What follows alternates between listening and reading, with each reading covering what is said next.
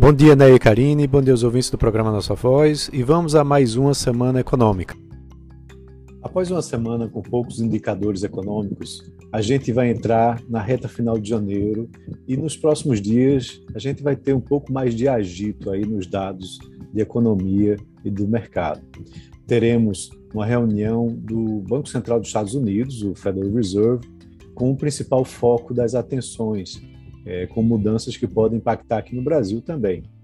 O Comitê de Mercado Aberto da Autoridade Monetária, chamado FONC, ele vai ter na terça-feira uma reunião de dois dias e, ao final desse encontro, vai anunciar algumas decisões importantes da política de juros lá dos Estados Unidos. Tá? Mesmo que você não tenha o início do processo de normalização dos juros nesse encontro, na quarta-feira a reunião vai ser importante é, para entender é, com o mercado e ele poder calibrar as expectativas em relação aos próximos passos da autoridade lá é, dos Estados Unidos. Há uma, é, um levantamento feito pela Bloomberg que diz que a sua grande maioria acredita que o Fed vai usar essa reunião já para comunicar um aumento para o mês de março de 0,25 ponto percentual nos juros. Já há alguns outros economistas que dizem que o aumento talvez seja de 0,5 ponto percentual. Isso com o intuito de combater a inflação. É, e aí, na quarta-feira, o presidente do Fed, o Jeremy Powell, vai dar uma entrevista né, após a reunião. É, há uma expectativa de que o Banco Central Americano tenha quatro altas de 0,25 ponto percentual né, a partir de março. Tá? Então, essa, essa é a expectativa do mercado.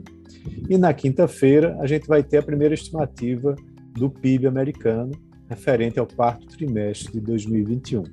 Já aqui no Brasil, a gente vai ter a prévia do IPCA, né, com o IPCA 15 de janeiro, é, sendo divulgado na quarta-feira, antes da abertura da Bolsa.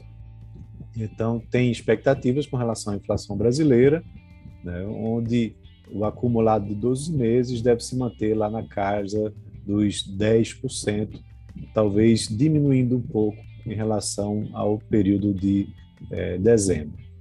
É, há ainda pressões né, sobre itens industriais, principalmente no grupo de transportes, veículos novos e usados, e agora também a parte de serviços, com alimentação fora de casa e também a parte de aluguéis.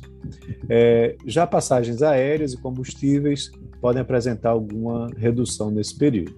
Já na sexta-feira, teremos a divulgação do IGPM de janeiro né, pela FGV, e aí a gente tem uma expectativa de uma elevação de algo em torno de 2%, fazendo com que haja um acúmulo de 12 meses de 17%.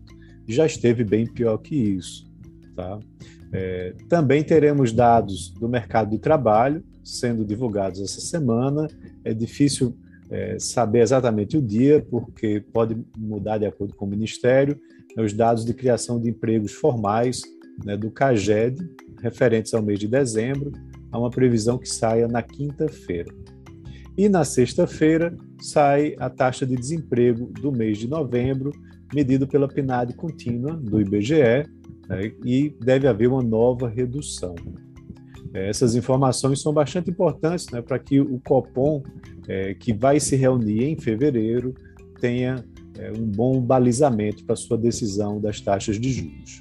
Teremos também a divulgação das transações correntes do governo, publicados na quarta-feira, isso referentes ao mês de dezembro, e há uma previsão de déficit para esse período. Tá? É, só que também é uma previsão para que o Brasil encerre 2021 com um déficit de 28,3 bilhões de dólares, né, maior que o de 2020. E para finalizar, na sexta-feira, o Banco Central vai é, divulgar o seu tradicional, é, já conhecido relatório com estatísticas sobre o crédito, né, sobre o volume de empréstimos feito, feitos ao longo do mês de dezembro e também a taxa de inadimplência, que é bastante importante a gente seguir. É importante falar no mercado que a partir dessa semana as ações é, Lame 3 e Lame 4 das lojas americanas deixarão de ser negociadas na B3, sendo incorporadas pela Americanas, né? AMR, é, AMER3. Tá? Então, isso é uma movimentação no mercado.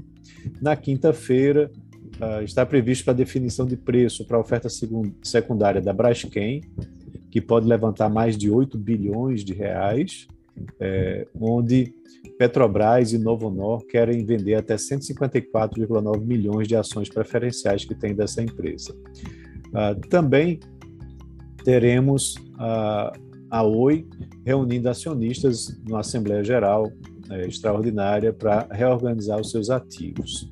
Então, esses são alguns dos movimentos aí da economia do mercado. Um abraço a todos e tenham uma ótima semana.